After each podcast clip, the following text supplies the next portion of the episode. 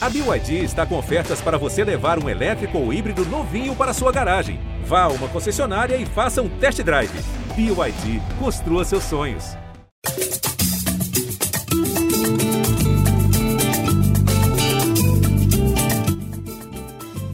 Alô, você ouvinte do Gringolândia, o podcast de futebol internacional do GE. Globo. Eu sou o Jorge Natan e te convido a acompanhar a nossa edição de número 87 na qual vamos debater sobre o fim da fase de grupos da Liga dos Campeões e os 16 times classificados para as oitavas de final.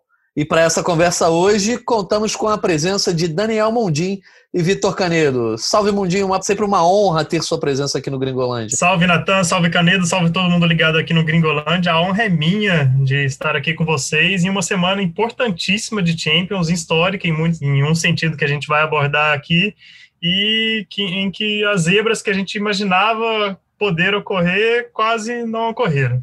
Isso aí. E como Gringolândia não é uma ditadura, né? O cara que foi muito falado e citado aqui nas últimas edições e não esteve presente, hoje vai poder se defender. Vitor Canedo, a gente que brincou muito, zoou muito aí com, com possíveis erros nos seus palpites. Hoje você terá sua réplica. Salve, Canedo. Fala, Natan, Mundim, bom dia, boa tarde, boa noite, boa madrugada a todos. Fechou, né? Eu fui fazer a contagem aqui dos palpites que a gente fez no, no podcast assim que saiu o sorteio e vi que deu empate, Natan. Nós empatamos e o Alan Caldas ficou um atrás da gente. Vocês me zoaram por causa do Zenit, mas eu acertei sozinho a eliminação do Manchester United, camisa pesada, e eu banquei que o Leipzig ia passar e passou. E tivemos essas e outras atrações. Gostei muito do jogo do Real Madrid enfim, vamos começar aí pela ordem, é pelo grupo H, né? Isso aí, a gente vai começar falando hoje de trás para frente. Mas antes da gente iniciar o debate, lembro você, ouvinte, que o nosso podcast está sempre disponível em ge.globo barra Gringolândia e nos principais agregadores do mercado, incluindo o Spotify. Aliás, mandar um abraço aí para toda a galera que mandou mensagem para gente, mandou o print de que o Gringolândia foi um dos conteúdos mais ouvidos por vocês em 2020. Agradecemos a preferência e convidamos aqueles que ainda não nos seguem a nos seguir no Twitter, GringolândiaGE, onde esperamos aquela corneta, sugestão ou elogio. Pois bem, já foi falado, a fase de grupos da Liga dos Campeões terminou nesta quarta-feira. A gente está gravando aqui perto das 8 horas da noite, logo depois da definição dos 16 classificados. E aí a gente vai passar para vocês todos os times que se classificaram, se você foi dormir ou não conferiu aí nenhum noticiário.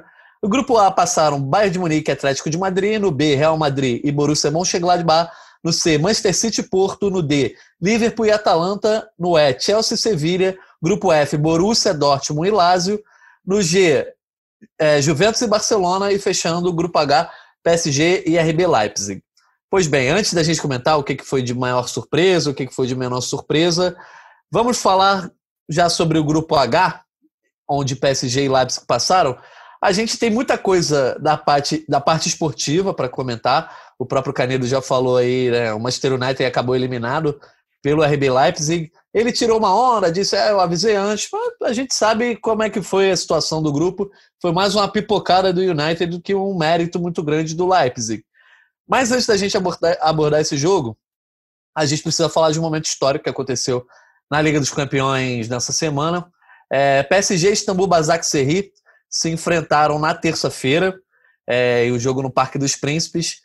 E aos 13 minutos de jogo, é, mais um ato racista aconteceu é, no campo de futebol. Só que a reação dos atletas acabou impulsionando esse duelo aí na, pelo Grupo H para a história da Liga dos Campeões. Vou dar só uma passagem para você que esteve por fora. O que aconteceu? É, o camaronês Pierre Webo, que é ex-jogador e membro da comissão técnica do Istambul Basaksehir, acusou o quarto árbitro, o romeno Sebastian Coutesco, de uma injúria racial. É, no mesmo momento, os jogadores ali do Istambul compraram o barulho. O Dembabá deu uma lição de moral no quarto árbitro, é, que teria dito a frase aquele negro é aquele negro ali, é, indicando o Ebo de forma preconceituosa. E aí depois o Dembabá convocou ali os jogadores do PSG e com o auxílio muito grande de Neymar e Mbappé, os jogadores decidiram se retirar de campo. A UEFA informou que o jogo voltaria é, cerca de meia hora depois.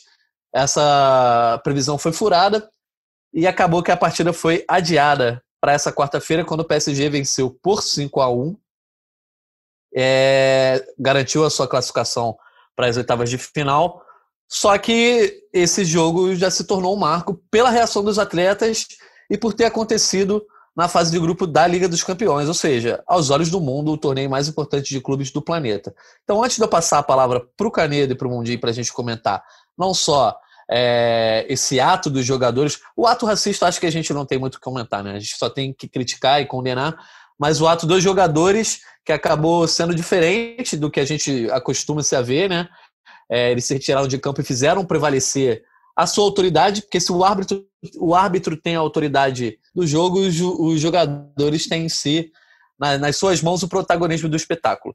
E aí eu convidei o meu amigo Thales Ramos, que é jornalista do Grupo Globo e membro do podcast Ubuntu Esporte Clube, que é um dos ótimos podcasts que temos disponíveis aqui no GE. Globo. E aí eu, eu fiz uma pergunta para o Thales, pedi para ele dar essa contribuição falando sobre o quanto é importante que esse ato histórico tenha acontecido em um jogo de Liga dos Campeões, e o Thales nos chamou a atenção para um aspecto é, fundamental nesse ato racista, né, que o quarto árbitro foi, quarto árbitro foi acusado de racismo, de que partiu de uma autoridade. Então vamos ouvir aí a palavra do Thales Ramos. Fala galera do Gringolândia, tudo bem? Realmente o fato dos jogadores terem abandonado a partida do PSG contra o Istambul ontem pela Champions League por conta de mais um caso de racismo no futebol chama muita atenção e é realmente um marco na luta antirracista. Mas o que eu queria falar com vocês é o seguinte: o que chama atenção para mim o fato que eu acho que a gente deveria debater é como o racismo estrutural ele é eficiente e ele está entranhado nas estruturas, tanto no futebol, tanto no nosso ambiente de, de trabalho, na família, etc. Porque o que aconteceu ontem é que pela primeira vez a gente viu um caso de racismo vir de quem deveria zelar pelo bom andamento da partida, veio do quarto árbitro. E aí a gente tem um fato novo e, para mim, mais problemático. A pergunta que fica é: e agora? O que, que a FIFA, o que, que a UEFA vai fazer? Porque, na minha opinião, o que eles fizeram até hoje não foi suficiente para o tamanho do problema que é o racismo no futebol. A gente ontem viu tem vários senões no jogo no jogo de ontem, é, sem torcida, enfim, etc. Mas vindo de um do, do quarto árbitro, para mim esse fato é mais chocante. Esse fato ele é mais interessante. Eu acho que é desse ponto de vista que a gente deveria analisar. Valeu, espero ter colaborado com vocês. Ouçam lá o Ubuntu Esporte Clube. Obrigado ao Thales Ramos. Reitero aí o convite para ouvir o Ubuntu Esporte Clube, sempre é, dando uma visão do esporte também, é, com jornalistas negros aqui do Grupo Globo. Então, um ótimo podcast, uma ótima pedida. Eu passo a palavra para o Daniel Mundim. É muito interessante esse aspecto que o Thales chama a atenção, né? E essa atitude dos jogadores do PSG e do Istambul Basaksehir acaba ganhando um peso na maior justamente nesse questionamento, né? O cara que é a autoridade e deveria coibir acabou tendo esse ato totalmente condenável, né? É, eu acho que é esse o aspecto, assim, que a grandiosidade desse ato é, lá, lá no Parque dos, dos Príncipes recai sobre, nesse aspecto, assim, o Ebo e o Dembabá, é, eles estiveram envolvidos em sofreram com racismo ao longo de, su, de suas carreiras. O Ebo esteve envolvido num clássico turco, ele jogava pelo Fenerbahçe, num clássico turco em 2013. Ele jogava pelo Fenerbahçe contra o Galatasaray e um torcedor do Galatasaray é, exibiu uma banana e chamava o Drogba do time do Galatasaray, o time rival de macaco. Curiosamente, o Fenerbahçe ganhou esse clássico por 2 a 1 com dois gols do Ebo, um jogador negro do, do time desse torcedor racista. E aí depois desse jogo ele foi numa reunião com o ministro da Turquia para é, discutir o racismo e no caso do Dembabá, é, ele na China, né, ele, é, quando ele jogava na China pelo Xangai Shenhua, ele denunciou uma atitude racista de um jogador rival e ficou muito possesso, também ameaçou sair de campo, mas terminou o jogo e seguiu em campo. Nesses dois casos, o que, que eles fariam? Eles iriam até o árbitro, né, para poder denunciar alguma atitude. E né, nesse caso do jogo entre PSG e Istambul, qual, seria a atitude? Assim, é, o, o cara para quem você de, deveria denunciar, para quem você deveria recorrer é, para quando fosse vítima ou presenciasse uma atitude racista, era o próprio autor da, da ofensa. Então, por isso, é, eu vejo como histórico, assim, eu não, não acho que não tem, não tem é, comparação com outros casos, assim, é, a gente não tem poder para poder falar isso, não dá para relativizar em nenhuma outra situação. É, a gente tem décadas aí falando de racismo em futebol, décadas é, de vários episódios, vários pequenos casos e é, sempre com, com pequenas repercussões, ah, é uma multa, é assim, algo mais próximo do que do que isso foi acho que o Boateng saiu, deixou um amistoso do Milan, mas era um amistoso, assim, não era uma partida de Champions. Então, a gente viveu um, um momento histórico é, e a gente tem que é, realmente colocar esse, esse, momento no seu devido lugar e tomara que isso repercuta daqui para frente. É, é, a antiga pergunta, né, que é, não sei exatamente quem é o autor da frase, mas quem vigia o vigia, né? É exatamente, Sim, exatamente. Esse, esse, tipo de situação. E aí, Canedo, é, o, o mais acho diferente que a gente conseguiu observar nessa situação foi o barulho comprado imediatamente pelo PSG ali, pelos jogadores do PSG, que não ligaram muito para o aspecto esportivo, e a gente sabe o que é a Liga dos Campeões para o PSG, o que é um jogo decisivo, que o PSG não estava classificado ainda, é, e não hesitaram ao tomar essa atitude é, que se mostrou histórica depois, né?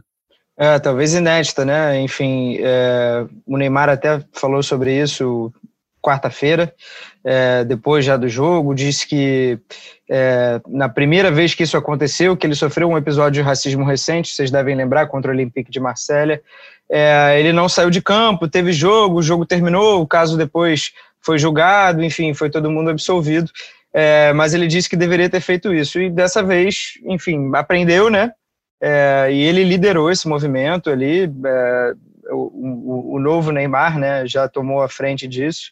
E, cara, é, fiquei muito feliz, porque isso passa uma mensagem importantíssima, né? Esses casos não podem ser tolerados, né? O quanto que o Tyson, por exemplo, já teve que aguentar na Ucrânia com um torcedor imitando macaco na frente dele e ninguém para acudi-lo, ninguém para ajudá-lo. O Tyson revoltado e ninguém para comprar o barulho dele, sabe? Então eu vejo esse ato como histórico e que seja um ponto de partida aí para a gente encarar de outra forma.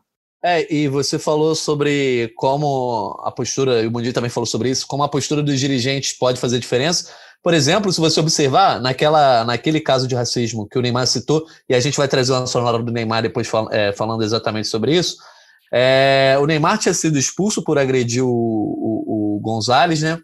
E o cartão vermelho dele foi mantido. O Neymar continuou suspenso por conta da expulsão no clássico. É, a Ligue 1 a Ligue 1 não revogou. Já o caso do, do Ebo, que ele tinha sido expulso ali na hora da confusão e tal, uma das primeiras medidas da UEFA foi revogar o cartão vermelho. Então, você já vê assim como a postura dos dirigentes pode ser diferente diante do mesmo caso, obviamente com suas particularidades. Então, para a gente fechar, a régua nesse assunto sobre esse episódio lamentável e mais um incidente de racismo em um jogo da Europa e da UEFA que tanta, tanta, tanto faz campanhas não ao racismo, né? Vamos, vamos ver o que, que o Neymar falou para a rede de TV francesa Telefoot. É uma coisa muito séria, muito delicada, né? É, infelizmente ocorreu é, né, essa situação que é, que é bem chata. Aconteceu comigo né, no começo da temporada e eu senti na pele, eu sei que, que não é legal né, sofrer qualquer ato, qualquer insinuação por sua cor ou por, por sua raça, enfim. É, acho que isso acho que já, é, já é passado e, e, a gente tem que, tem, que, tem que fazer isso. Fez muito bem, foi o que o que deu na minha cabeça, foi o que eu deveria ter feito da primeira vez. É, então eu tiro o chapéu para o Neymar pelas palavras depois do jogo, pelo ato né, de conduzir ele como líder do, do PSG junto com o Mbappé, de conduzir os seus jogadores a sair do campo sem, é, sem ligar muito para o aspecto esportivo, e também agora trazendo novamente para o campo e bola para a exibição que o Neymar teve nessa vitória do PSG por 5 a 1 O jogo foi continuado nessa quarta-feira, recomeçou ali da falta né, na lateral do campo, e o Neymar fez três gols, o Mbappé marcou dois. É difícil escolher qual foi o melhor momento do Neymar aí nesse duelo, ele que fez um golaço com direito à caneta ali, depois um chutaço no ângulo. E aí, Caneiro, é, Neymar brilhou dentro e fora de campo nesse jogo que sacramentou a classificação do PSG para oitava de final da Liga dos Campeões. Pois é, foi o terceiro hat-trick dele na Champions, é, não nessa, né? Mas ele virou um dos artilheiros, agora está com seis gols. E uma partidaça mesmo, né? Daquelas de receber nota 10 de jornal. Três gols, ele poderia ter feito um quarto de pênalti, porque foi ele que sofreu, e ele cedeu na humildade para o Mbappé, que não está vivendo um grande momento. Até o Mbappé fez os outros dois gols do PSG no jogo mas também perdeu alguns, então valeu moral. Agora, o Neymar é isso, né? Um jogador completo de, de finalização, drible, passe, ele tem uma visão criativa do jogo excelente. É claro que o Istambul também não ofereceu grande resistência, então ele aproveitou e fez o dele e, enfim, uma das melhores atuações aí individuais dessa fase de grupos.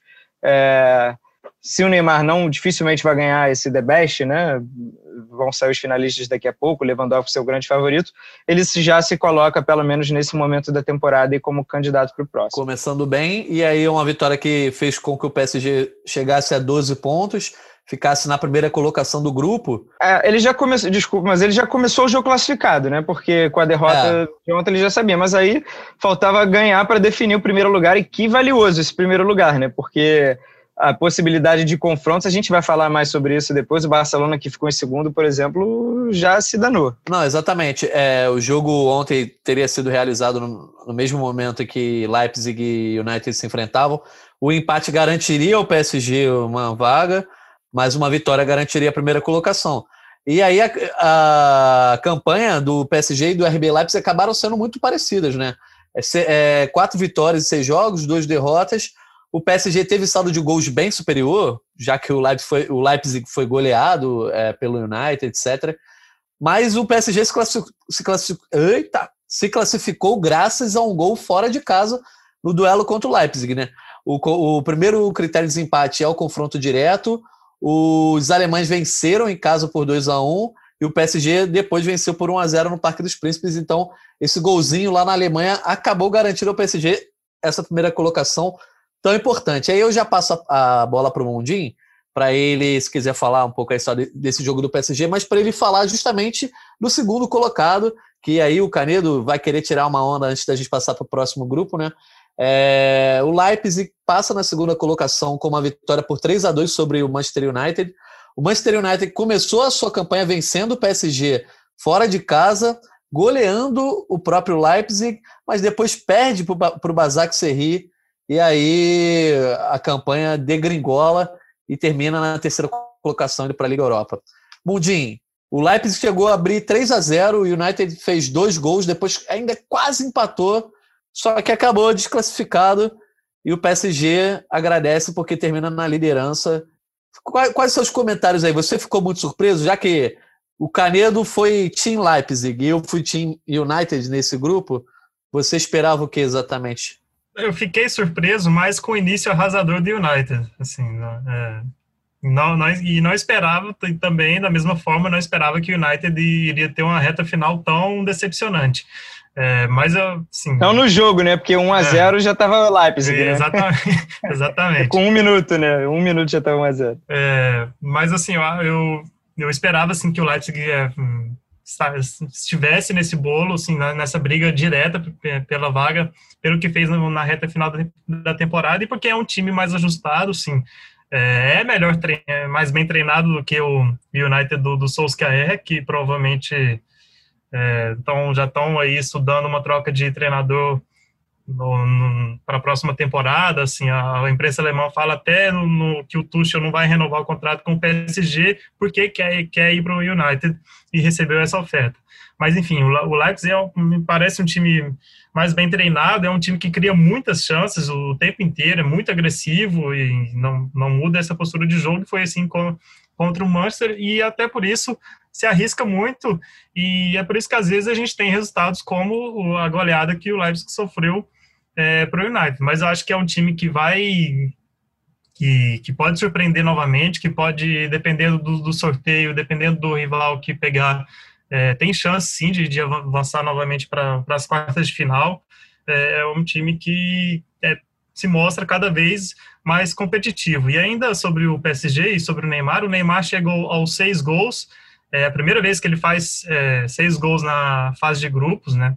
É, na temporada em que ele fez mais gols em uma Champions, né? Foi aquele 14-15 com o título do Barcelona, fez 10 gols, foi um dos artilheiros e na, naquela temporada ele havia feito apenas três gols na fase de grupos. Então é um é o melhor início de Champions da carreira do Neymar, o que é, é muito é muito empolgante para o restante da temporada.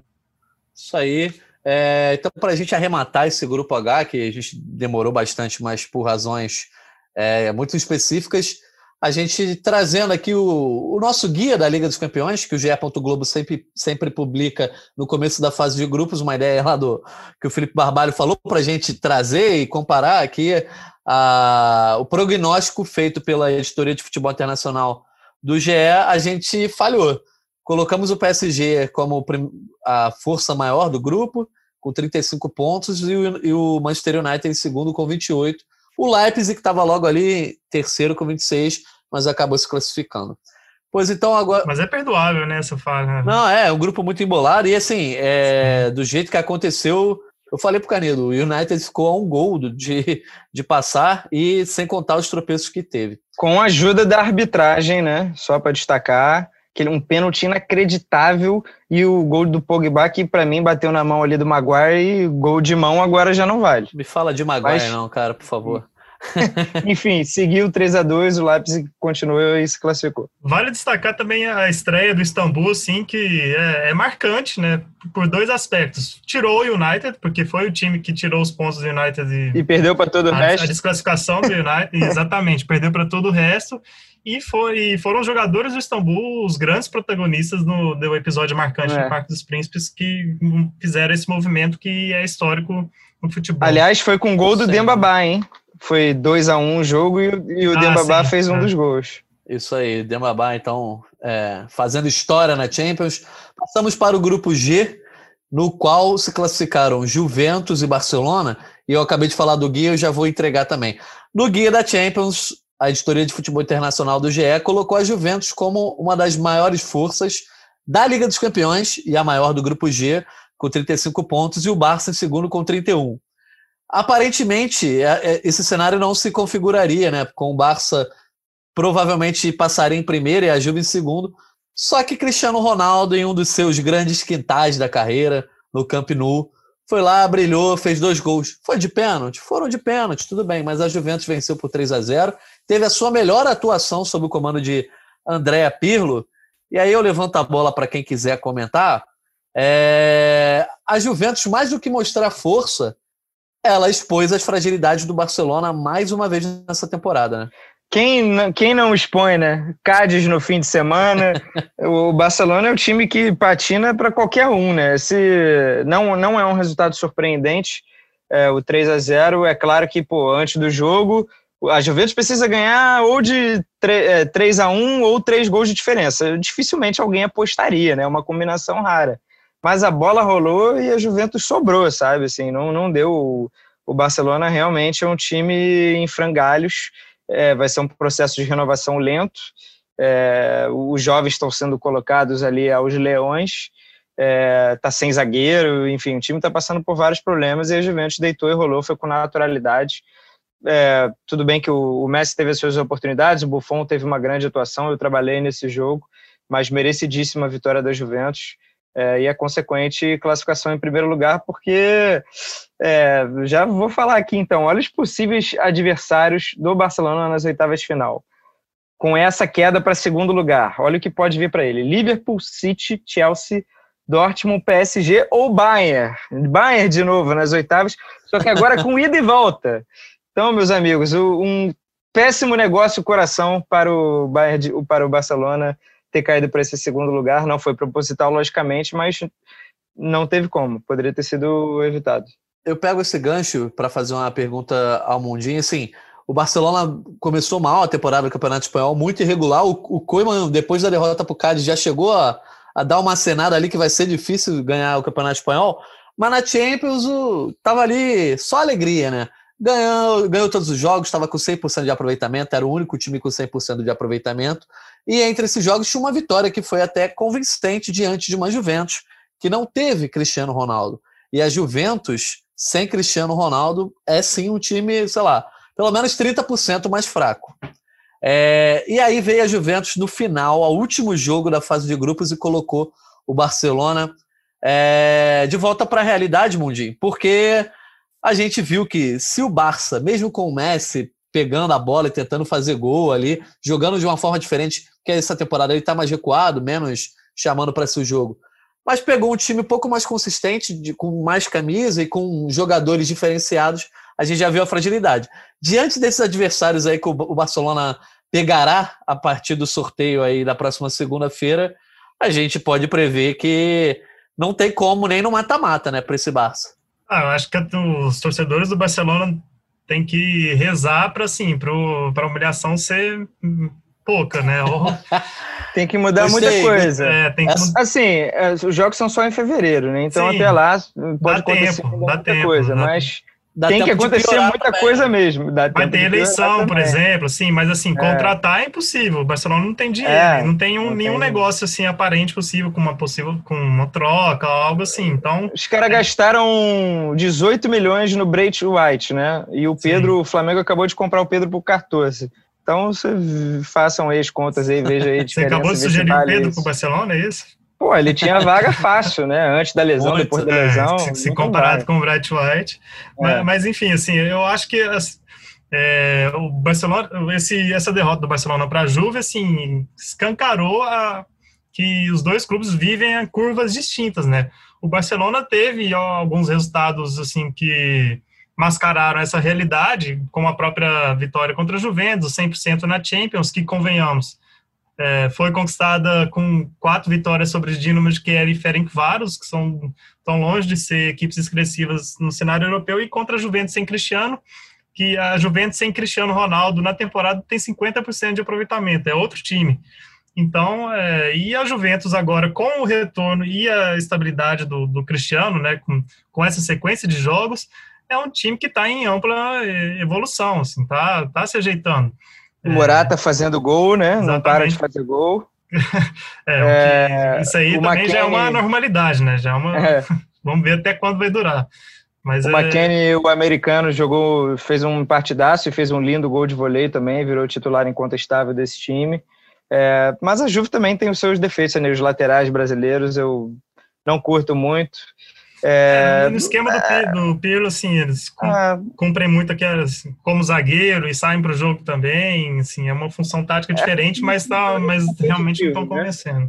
Tem dúvidas, é um time competitivo, deve estar alguns degraus acima do Barcelona e com o Cristiano Ronaldo é, em grande fase, né, fazendo seus gols com poucas finalizações até, está vivendo também um grande momento o Cristiano Ronaldo. A Juve está um degrauzinho ali acima, pelo menos, do Barcelona vivendo um grande momento, não, né? Ele é, o grande momento Continua, do Cristiano né? Ronaldo é a carreira dele, né? É isso, é isso. Não, mas é, é, é, muito, é muito ruim você ter um time milionário como a Juventus dependendo tanto de um. É, beleza, o Cristiano Ronaldo foi lá para ser o diferencial, o cara, botar em outro nível. Mas se for parar para pensar, o Real Madrid também dependia, né? É, hoje em dia a gente vê que é. sim, mas também é. por, por várias mais escolhas do Zidane, né? No caso, a Juventus já trocou de treinador e não melhorou, né? Duas vezes, inclusive. Sim. Ah, Só que no caso do Real Madrid, o Real Madrid me parece mais competitivo sem o Ronaldo do que a Juventus sem o Ronaldo. Ah, tem uma amostragem pequena. Eu não, não sei é. também, sabia? É, é, porque a Juventus passa boa parte da temporada te enganando, né? Vencendo o Spezia, vencendo o Torino. É. alguma coisa mais a falar desse grupo G? Cara, três ouvintes aqui do Gringolândia mandaram mensagem para falar da vitória do Dinamo de Kiev sobre o Ferenc Varos, que valeu. Cara, tô zoando, né? Podemos passar de grupo. Não sei, né? Sempre o Dinamo tem, tem chance na Liga Europa? É, sei lá, se pegar o Arsenal não tem. Rapaz, vai ser uma Liga Europa boa aí, né? Temos Tottenham, Arsenal, agora a gente é. vai... Vai, já ia falar... Eu Deixa já ia falar comentar que... depois, né? É, eu já ia falar que a gente ia ter a Inter de Milão, mas não vamos ter a Inter de Milão, é, depois a gente vai falar sobre isso. É. Chegamos então ao grupo F, e a gente pode passar mais rápido, porque já era um grupo quase definido. O Borussia Dortmund já tinha a liderança do grupo assegurada, ainda venceu o Zenit na rodada final. O Zenit, a grande aposta de Vitor Canedo nessa Champions. Grande aposta não, só falei que ia passar de, em segundo. É, o Zenit acabou é. ficando em último e quem passou na segunda colocação foi a Lazio, que empatou em 2 a 2 com o Bruce. Cara, eu, você viu o fim desse jogo? Pois que é. Inacreditável. Fez de tudo para ser eliminado ali. Mesmo com o homem a mais, é, levou o gol e quase levou o terceiro. Bola na trave aos 43, 44 do segundo tempo. Ia ser uma classificação heróica do Bruges. Pois é, mas a Lazio chega aí então como um dos patinhos, patinhos feios aí nessa oitava de final, né? É, ela acho que a Lazio chega como patinho feio, mas também com chances de, de mostrar algum serviço. Tem jogadores é, que podem fazer diferença, o principal deles o Tiro Imóvel, e, e claro, se não tiver nenhum desfalque por Covid por lesão, a Lazio sofreu muito, assim, pelo menos três rodadas com vários desfalques e conquistou empates importantes com esses desfalques.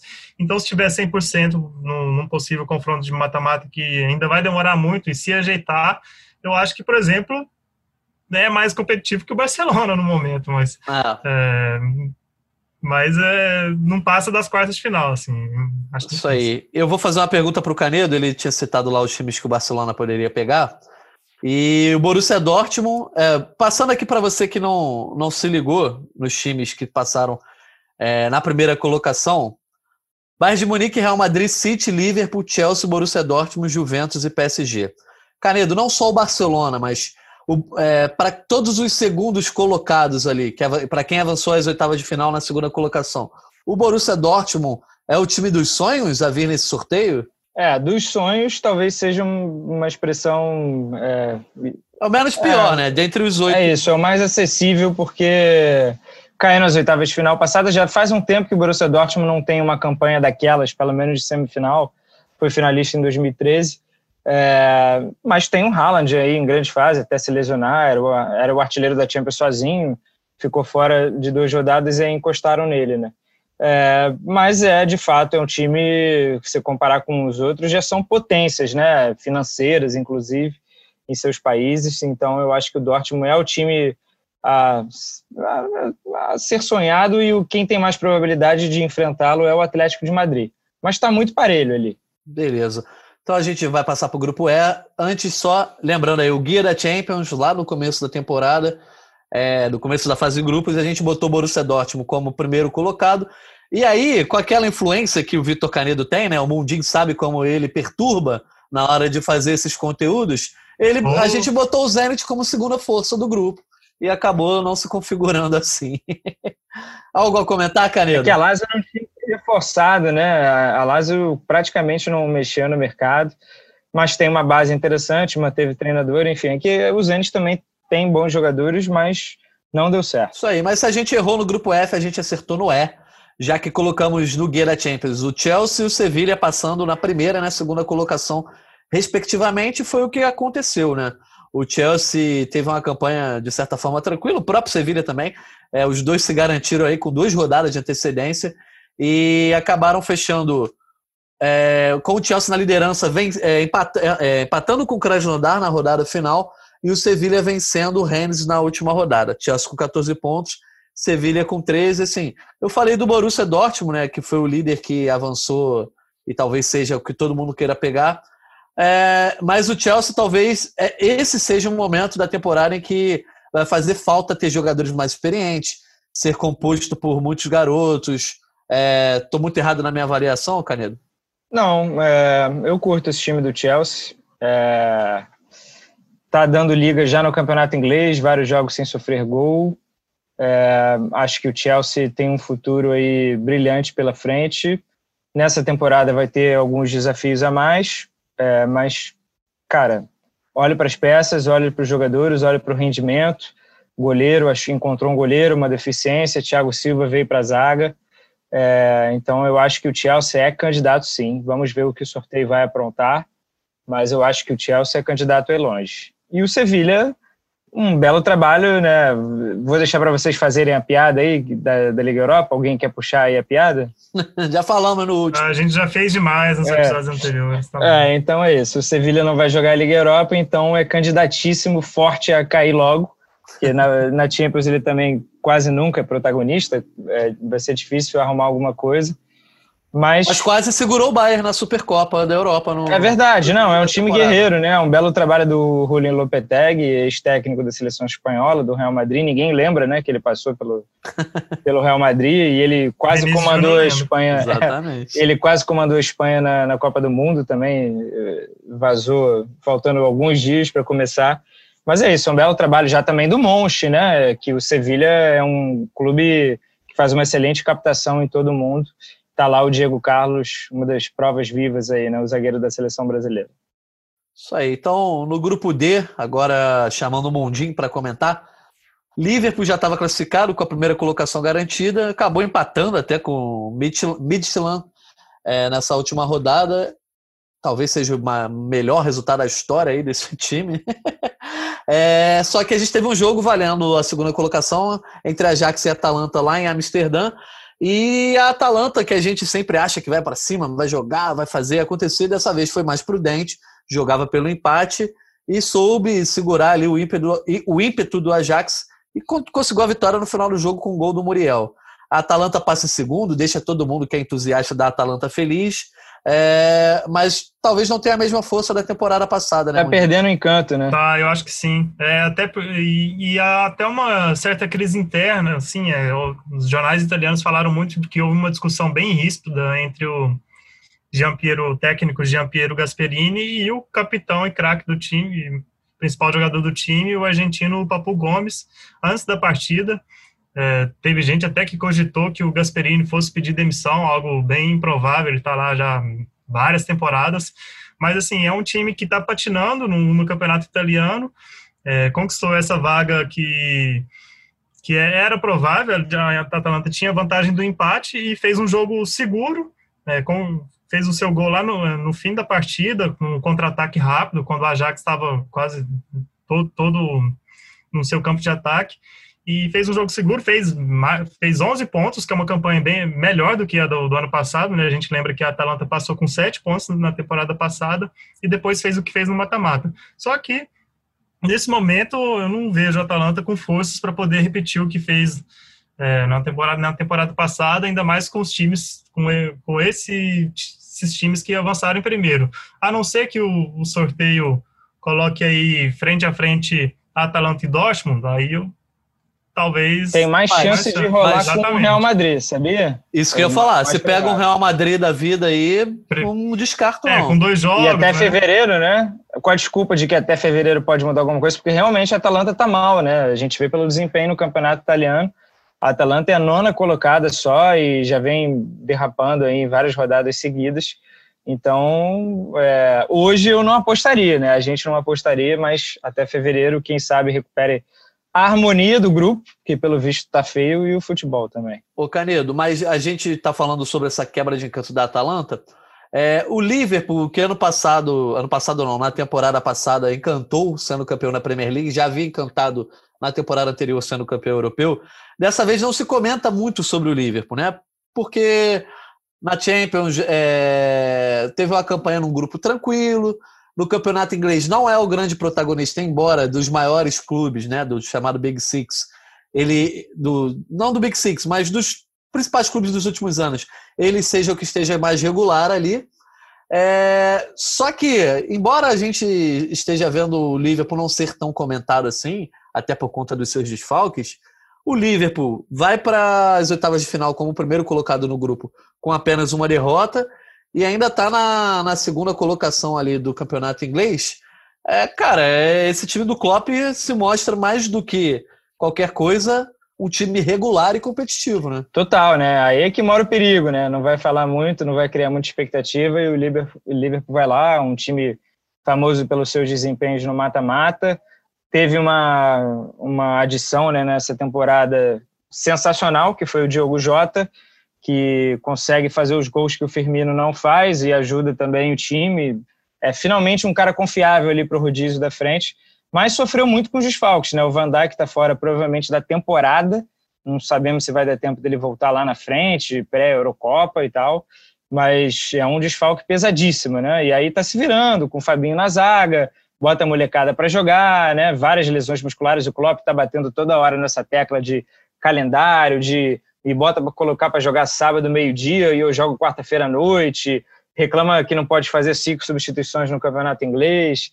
Então, o Liverpool é um dos times que está sofrendo por conta de elenco, né, com muitas lesões, mas na hora que o bicho pegar, é um time que eu deposito as minhas chances. A gente fez até o Power Ranking, né? Eu coloquei o Liverpool em segundo, só atrás do Bayern, porque eu realmente confio nesse time na hora H. Eu acho que vai dar trabalho. E se nem citou o Thiago Alcântara, né? Que fez dois jogos pelo Liverpool. Né? Covid, depois de lesão, né? Muscular, depois ia voltar, descobriu que era uma lesão mais grave. Esse é um cara. Então, no mata-mata, é, o, o Liverpool deve estar com esse elenco bem mais completo, assim, se não sofrer nenhuma lesão assim, né, até lá, mas apenas sem o Van Dijk, né? Se tudo correr bem, é o que, que torna o time ainda bem mais forte. Né? Isso aí. Então, finalizando o grupo D, nosso guia da Champions, a gente botou o Liverpool, obviamente, como a maior força, com 36 pontos, inclusive era um dos favoritos aí a conquista atrás só, só do Bayern de Munique. E aí a gente botou a Atalanta como segunda força com 25 pontos, mas a Atalanta não, desculpa, o Ajax, mas a Atalanta vinha logo depois com 24, então o equilíbrio aí a gente errou, mas não errou tanto assim, né? Grupo C, a gente errou. Errou quer dizer, depende do critério. Primeiro, de todo mundo acertaria. Não, o Marcelo né? que errou, hein? Não, calma, olha só, a gente botou o Manchester City na primeira colocação com 35, também um dos principais times da Champions. E na segunda colocação ficaram empatados Marseille e Porto. E aí eu vou puxar a sardinha para mim, porque nos palpites que demos, é, para mim e para o Canedo, na verdade, né? Nos palpites que demos na edição do começo da fase de grupos, eu e Vitor Canedo colocamos o Porto como segundo colocado Sem nenhum grupo. critério, né? Não puro chute. Ah, no puro certo. chute. Mas eu senti que o Mundim confiava no Olympique. Você confiava, Mundim? Eu, não, eu confiava, eu achei que a, eu achei a campanha do Olympique decepcionante, assim. Poderia até não ficar em terceiro, mas em, empatado com o Porto em número de pontos, mas assim, só três pontos e na lanterna para mim foi Foi fazer gol na quinta rodada. Exatamente. Pois é, e o Porto, cara, foi quem se mostrou muito regular, né? É, venceu quatro jogos, empatou um e só perdeu para o Manchester City. Então, é o Porto que ninguém estava dando muita bola aí, chegou e fez Agora assim. no, lá no Portuguesão, né, quem está mandando bem são, é o esporte, né? Então o Porto até derrapou também lá no, no Campeonato Nacional, mas na Champions cumpriu muito bem sua missão. Isso aí. Então, assim, vamos fazer um comentário geral sobre esse grupo que também já estava definido, os dois classificados. É, o City do Guardiola avança com 16 pontos, né? Melhor campanha da fase de grupos juntos, junto com o Bayern de Munique é, que também empatou apenas o jogo. Perde um pouquinho o saldo, né? Só um gol. Um gol de saldo. É, e os dois invictos. Então, assim, é, o, o prognóstico é sempre bom para esse Manchester City, mas a gente sabe que na hora do mata-mata falta ali aquele elemento, né? Não sei o que, que acontece. Um zagueiro bom, às vezes até um bloqueio mental, é, e de fato o City não foi testado, né? Ele teve um tropeço que foi o 0 a 0 com o Porto, Guardiola reclamou que o Porto estava fechadinho. Ora, o City, se o City pegar qualquer um segundo time aí, vai, vai fechadinho também. É, um Atlético de Madrid, então, imagina, nas oitavas de final, que tem essa possibilidade. É, então não tem que reclamar, não, tem que correr atrás do prejuízo. É, tem os seus altos e baixos aí na temporada, também no campeonato inglês, o City é só o sexto colocado. É, então tem que melhorar, é um desses times que tem que melhorar um pouquinho para gerar mais confiança, né? Pelo menos para botar um carimbo ali de, de favoritaço ou favorito. Isso aí. Isso quer, você que é um guardiolista, Mondinho, quer falar alguma coisa antes da gente passar para o grupo C? Não, acho que é isso, assim, assim tem a, a destacar apenas a, a, defesa do City, né, que é a melhor da temporada, e o gol do Agüero, né, que o Agüero precisa de sequência, né, precisa de, É, precisa de mais jogos para poder ser o cara decisivo que ele fez falta na, na, contra o Lyon, por exemplo, na, na, temporada passada. Se tivesse em campo, poderia ser diferente. Isso aí. Chegamos agora no grupo B, que é o grupo que vai certamente gerar mais um debate acalorado. O grupo que poderia ter derrubado dois gigantes, dois ex-campeões é, da Champions aí, mas acabou tendo o Real Madrid avançando na primeira colocação, como eu, mais uma vez, tiro uma onda aqui, como eu comentei no último podcast, né, Mundinho? Falei, Real Madrid Sim. vai passar em primeiro aí. A única coisa que eu vacilei, eu falei, a Inter de Milão vai ganhar fácil do Shakhtar, mas o Shakhtar foi, foi covarde. É. Todos vacilamos. O Shakhtar foi covarde, jogou pelo empate, parecia que estava satisfeito.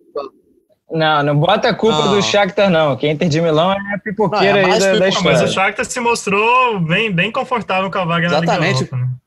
Pô, tá melhor que a Inter. É, é isso. Então, pra galera de casa, o Real Madrid, assim, a gente é. chegou essa última rodada com a possibilidade do Real Madrid ser eliminado junto com a Inter, passando o Borussia Mönchengladbach e Shakhtar.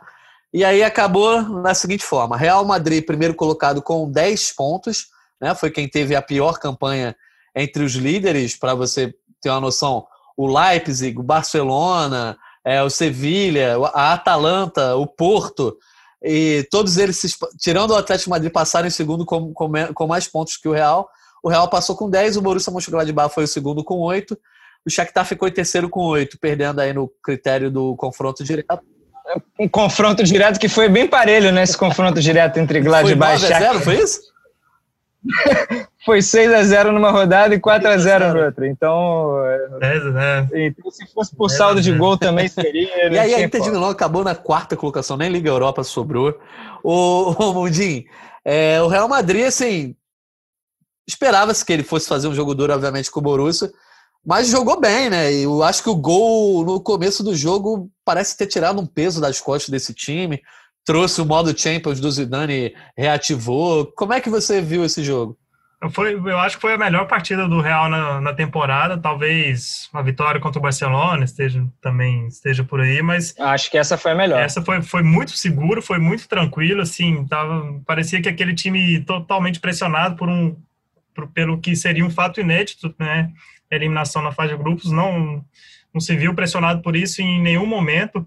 É, o Zidane colocou aquele meio-campo clássico, né? Que tá todo mundo, tava todo mundo acostumado a ver no tricampeonato, Casimiro, Kroos e Modric, deu muito certo, assim, uma partida, uma partida é, sem risco nenhum para o Real, muito é, aplicado taticamente, com boa, boas atuações da dupla brasileira, o Rodrigo e o Vini Júnior, especialmente o Rodrigo, que deu assistência para o segundo gol do Benzema. E como você disse, é, Natão, o, o primeiro gol do Benzema saiu aos oito minutos e o Borussia parece que sentiu muito. Assim, o Borussia até o, uh, os últimos 15 minutos finais do jogo só tinha acertado o gol uma vez. É, embora tenha tido quase o mesmo número de finalizações que o Real. E o Real acertou o gol várias vezes, assim, ainda teve do, o melhor momento do Gladbach no jogo, Mundinho, foi eles assistindo é, ao fim do, da Inter de Milão Shakhtar, né? Que você fez a comparação no seu Twitter com o Botafogo na Taça Guanabara, Meu guardadas Deus, as Teve isso, eu não vi isso, cara. Teve, teve. teve, um, teve um ano ah, que o Botafogo ganhou alguma coisa. Botafogo, não, eu lembro da cena, eu não, eu não vi a comparação do Mundinho, é. pelo amor de Deus. Não, mas é, foi uma, uma pequena referência, se você gosta ou não. É. Até porque nesse jogo do Botafogo, se o, o torcedor botafoguense vai lembrar de uma entrevista do Carleto dizendo que aquele título da Taça é Guanabara é Parecia a Champions League. Champions né? League. Era Genial. Da Taça é, Guanabara. Enfim, é, a referência é válida antes de qualquer corneta. Mas teve esse momento lindo do, de todo mundo do Borussia reunido ali num tablet de alguém da comissão técnica para ver os minutos finais e vibrando assim como se fosse um título, um time que tinha acabado de perder de 2 a 0 e agora avança pela primeira vez no modelo atual da Champions para disputar o mata-mata. O Borussia que foi vice-campeão em 77 na, na, no antigo modelo, né, da, da Copa, daqui a Copa dos Campeões. Rapaz, o juiz de Shakhtar e Inter parece que fez de sacanagem com a galera do Borussia Mönchengladbach, que ele tinha dado quatro de acréscimo, ele foi deu sete, de, sete minutos no total, a bola voando na área da, da Inter de Melão ali o tempo inteiro, cara. Tava vendo a hora que ia dar ruim, coitado do, do, da galera do, do Mönchengladbach. E falando aí desse jogo da, da Inter e do Shakhtar, confesso que eu só vi os melhores momentos depois, é, o Lukaku não vai fazer diferença todo dia. Pelo visto, essa Inter de Milão, que a gente apostava muito, né? Ah, o time que finalmente vai dar uma liga aí. A Inter de Milão é o Inter do, do Brasileirão, né? Agora o Inter vai. pois é, pelo visto não vai a lugar nenhum, na Champions já não vai, não tem Liga Europa e Campeonato Italiano até está na segunda colocação ali, mas é, não é um time muito confiável. Né? Uma mini retrospectiva, posso fazer? Em 2018, na última rodada, a Inter de Milão só precisava ganhar do PSV eliminado em casa, empatou um a um, ficou fora. O Tottenham passou e o Tottenham foi para a final. Né? Aconteceu tudo o que aconteceu. No ano seguinte, é, precisava ganhar em casa de um Barcelona já classificado que meteu o Agué, Alenhar, Firpo, Carles Pérez e Todibo no time titular. A Inter de Milão perdeu, perdeu e passaram Barcelona e Borussia Dortmund. E agora, só precisando ganhar do Shakhtar em casa, precisando porque, enfim, o outro resultado ajudou. Consegui empatar 0 a 0 também, então pipocada monstruosa. Tem três títulos, tem tradição, tem camisa, mas que vergonha a participação recente da Inter de Milão. Vai ter que compensar bastante os seus torcedores aí, provavelmente ganhando a Liga Europa, é a atual vice, né? Vamos ver se chega e fez a gente passar vergonha, porque no guia da Champions. A Liga Europa não, não tá na Liga Europa. Ih, é verdade. É, é verdade. Foi. Tá fora da Liga Europa, cara. Então vai ter que ganhar o campeonato italiano. Já tá amanhã lá. Italiano é obrigazione. Vai estar tá lá no, no, CT amanhã. Vai ser aquele. É finito, é finito la parte. Vai é. ser aquele Milan e Inter aí, quem sabe, tentando demover a Juventus do seu posto hegemônico. E a Inter também fez o, a nossa editoria passar vergonha, já que a gente botou o Real Madrid como primeiro colocado com 33 pontos e a Inter logo depois ali em segundo com 32, ou seja, um dos elencos e um dos times mais fortes que a gente considerava para brigar por esse título acabou na lanterna do grupo, é, mas aí a gente precisa passar um pano para a nossa editoria que não dá para adivinhar Sim. que o papelão seria dessa forma, né? Só para dividir um pouco a responsabilidade, não ficar só em cima da Inter, Inter pipoca, assim, o Antônio Conte também está é, somando, ele tem é, cinco participações em Champions, né, com a Juventus, poderosa do jeito que é, com o Chelsea, é, caiu na fase de grupos três vezes, a segunda vez pela, pela Inter, é, uma vez ficou nas oitavas e só chegou às quartas com a, a Juventus multicampeã na, na, Itália. Então o Antônio Conte também não, não é confiável em Champions, não. Posso só dar um breve parecer aqui sobre o jogo do Real Madrid, que eu acompanhei aqui também? É, destacar, cara, é, como o time parece que é movido às finais, né? Essas mini finais, né? Você cria um clima decisivo. Porque o Real Madrid na temporada, assistindo aos jogos, é uma coisa constrangedora, vergonhosa. E aí, do nada, chega uma semana de tudo ou nada, tem Sevilha fora, tem a decisão na Champions e tem Atlético de Madrid e o time se transforma. Consegue os resultados, consegue jogar bem. O Mundinho aí falou, eu concordo, foi o melhor jogo do Real Madrid na temporada. É, tem até a estatística aqui do, dos gols esperados, né? Qualidade das finalizações, o Real Madrid criou chances para fazer 3,20 gols, mais de 3 gols, e o Gladbach só 0,71. Então foi um jogo perfeito, assim, para o Real Madrid. Pro... Eu não me lembro da última grande atuação do Real Madrid nesse nível. É, Sérgio Ramos muito bem de volta comandando a defesa. Lucas Vasquez, cara, o Lucas Vasquez jogou uma barbaridade, coisa inacreditável é, os dois é, pilares aí no meio campo, Modric e Kroos, e o Benzema, que está com 69 gols agora, que a gente, a gente fala, ah, não é legal medir o Benzema pelo número de gols, porque ele é um cara que faz muito mais né, em campo. Mas eu acho que minimizam também a capacidade dele de finalizar, que ele é um baita de um finalizador também, faz seus gols também muito importantes, e fez dois gols de cabeça ali, de almanac, né, enfim, de manual, então, só para destacar aí esses velhinhos aí do Real Madrid que ainda dão muito caldo, mas o time continua com os defeitos, né? Vai chegar daqui a algumas semanas, vai tropeçar ali no Sassuna jogando futebol sem vergonha, porque os defeitos continuam ali, mas de certa maneira, num jogo decisivo, no jogo importante, o Real Madrid vai lá e aparece. Benzema que chegou aos 527 jogos pelo Real Madrid e empatou com Roberto Carlos como estrangeiro com mais jogos pelo Real. Todo mundo achou que o Marcelo ia ser esse cara, né? A atingir esse recorde, mas não. E o Benzema, no fim de semana contra o Atlético de Madrid, deve se tornar estrangeiro com mais partidas com a camisa do Real. Marcelo é reserva, né? Marcelo é, hoje é reserva do Real Madrid, né? Então, e é reserva na bola, né? Não é por grupo, né? Porque ele é adorado lá, ele é um grande líder. É reserva na bola mesmo para o Mendy, que não é nenhuma sumidade, né? O, o Real Madrid fez uma tremenda cagada de vender o Hakimi e o Reguilhon, que seriam dois titulares hoje incontestáveis, é, mas também precisava de dinheiro, né? Só digo que os dois são muito melhores do que o que estão lá, que estão lá hoje. Isso aí. Ainda tem muita água para rolar até fevereiro, mas esse Real Madrid na Champions aí é sempre o time para ficar de olho. Assim como o Bayern de Munique, atual campeão, né? Que... Rapidinho, é o confronto mais provável das oitavas de final inteira é Real Madrid e Leipzig, pelas chances que o Real Madrid tem de enfrentar ali só Porto, Atalanta, Lazio Leipzig.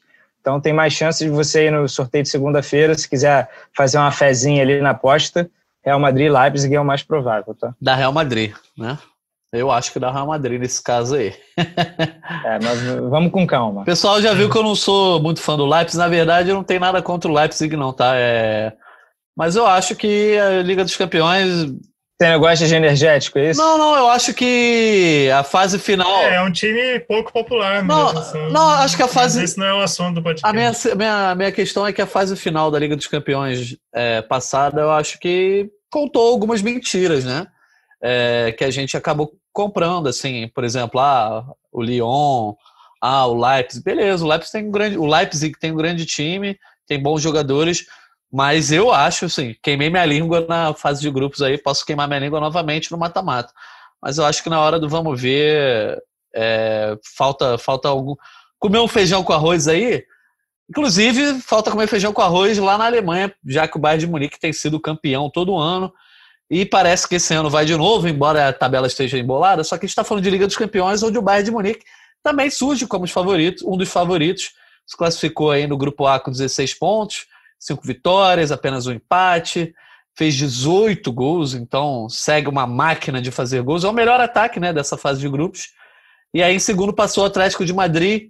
Não, não, não foi drama como a gente projetou no podcast passado, né, Mundim? Mas venceu o Salzburg por 2 a 0 e aí chegou... Era uma final, né? Uma final com vantagem no empate. Isso. E chegou no lugar agora onde o Atlético de Madrid gosta, né? Aquele negócio do mata-mata, do gol fora de casa, que na, na temporada passada, nessa fase Super Champions, que, é, que eu estava comentando agora, fez falta para mim para o Atlético de Madrid o fato de ser, serem dois jogos e saber jogar essa coisa do regulamento, do gol fora de casa, quando atacar, quando não atacar e acabou sendo eliminado. Então eu vejo o Atlético de Madrid com força, sim, apesar de passar em segundo e pegar algum gigante aí na próxima na próxima fase, né, Mundinho? É, o, o Atlético agora vai ter muito tempo para poder se ajeitar e ser o que é o Atlético líder do Campeonato Espanhol também na Champions, né? É, patinou muito na Champions, correu riscos desnecessários, não era para chegar é, a essa rodada com sim, com um risco até razoável de, de ser eliminado para o Salzburg, mas conseguiu uma vitória tranquila, uma vitória segura é, lá na Áustria e avançou.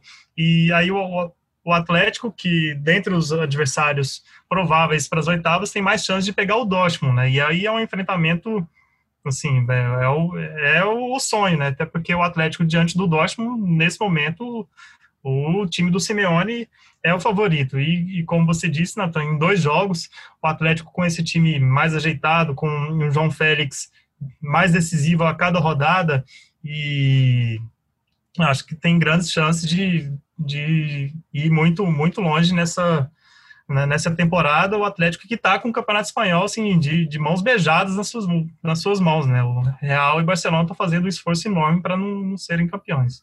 E aí, Canedo, Será que na hora ali, fevereiro, Atlético Madrid caminhando para ser campeão espanhol, mas vai dar, vai dar aquele comichão de dar uma favorecida para Champions? Como é que vai ser?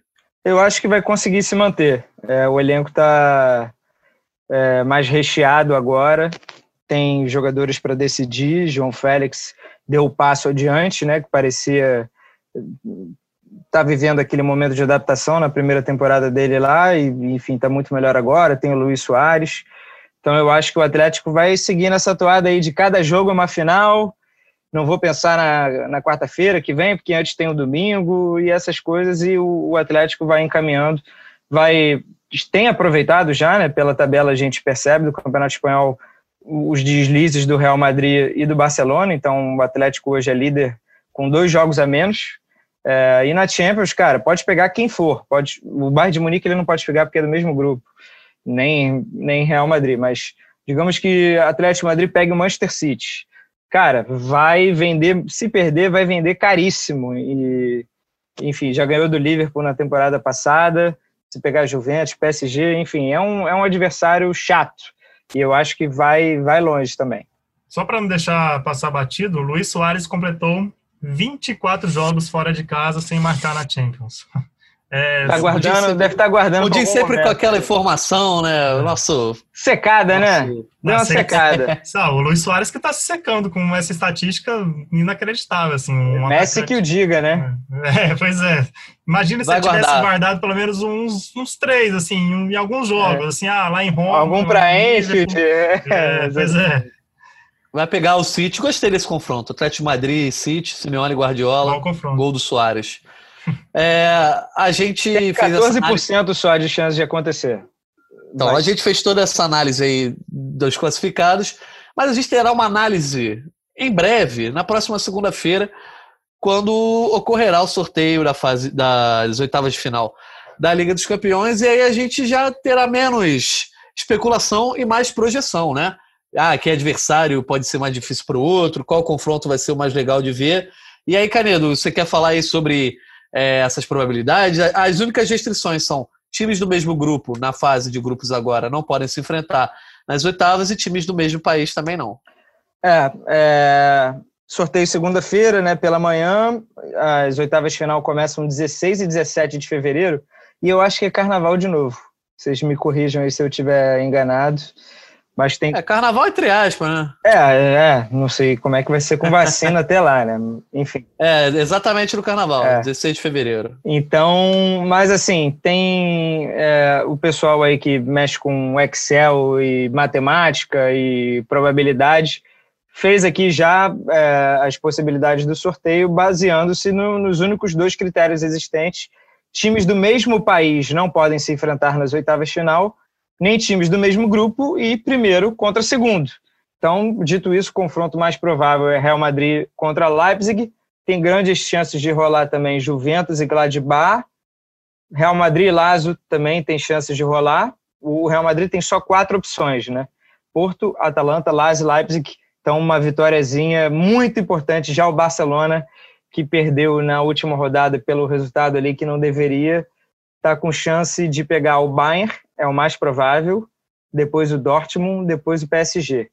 Um Barcelona e PSG, nada mal, hein? Tá aí, eu acho que é o confronto que você quer ver nas oitavas final. Eu assino aqui agora Barcelona e PSG. Seria maneiro. O... E aí a gente vai saber na manhã de segunda-feira esses confrontos e teremos Gringolândia, então na tarde de segunda, provavelmente, você já deve estar aí podendo nos escutar. E antes da gente fechar, eu já vou pedir ah, os destaques finais de Mundim e Canedo, fazendo aquela pergunta bem é, cretina. Fechamos a fase de grupos hoje. Dia. Que dia é hoje? 9 de dezembro de 2020. Hoje, quem é o grande favorito à conquista do título europeu? Daniel Mundim já se despede da galera. o grande favorito é o Bayern, assim, sem dúvida alguma. E é só isso? Ah, aí dá, pode dar seus destaques finais aí, mandar um abraço pra tia, pra não, Xuxa. Não, tá bom, então. É... o, Bayern, o Bayern fez assim, passeou na, na fase de grupos e com, tanto que conseguiu nas duas últimas rodadas botar quem que queria em campo. O Chopo Motim fez gol né, na última rodada e mesmo assim é, é uma das equipes com melhor campanha e, e agora vai para o mata-mata com tudo, com a sua força máxima, é o grande favorito, é, é o time a ser batido com certeza, mas tem outros bons candidatos como o como que a gente citou, o Liverpool e eu coloco também o Chelsea. E é isso, Natan. Um abraço para a Xuxa, um abraço para as minhas tias e até a próxima. Beleza, Mondi. Querido, vejo a pergunta para você. Lembrando que no nosso guia a gente botou o Bayern como favorito, com 38 pontos. O Atlético também passava no grupo A, a gente acertou no grupo A. Vamos ver se a gente acerta com relação ao Bayern. Não sei se será bicampeão, mas já antecipando também a minha, meu palpite, acho que hoje o Bayern é o grande favorito. É, e dessa vez vai ter sorteio por fase, né? Não é que nem na, na, última Champions, que já foi sorteado logo o chaveamento inteiro. Então a gente sempre vai ver essa expectativa de quem pode pegar quem. Afinal, é 29 de maio em Istambul. Não vai ter o Istambul Basak Serri, infelizmente. Já está eliminado. É, mas a gente vai viver, então, é, essa expectativa até lá. Eu acho que o Bayern de Munique é, é o favorito, concordo com vocês. Mas para ser diferentão aí, né? Se for para apostar em alguém, eu acho que eu vou de líder. Olha aí, gostei. Quer mandar um abraço para alguém? Não, tá na boa. Tô de boa. Manda um abraço aí para todos os ouvintes, que principalmente os guerreiros que ouviram até agora, passada aí uma hora de podcast. Isso aí, nem foi dos podcasts mais longos aí dos últimos tempos, não, mas a Liga dos Campeões merece. Mas segunda-feira tem mais, então te convido a ficar ligado aí, tanto no GE. Globo quanto nos agregadores. E lembrando sempre que esse podcast tem edição de Juliana Sá, coordenação de Rafael Barros e André Amaral. Obrigado aos nossos ouvintes que nos acompanharam até aqui. Fiquem ligados e até o próximo Gringolândia. Um abraço.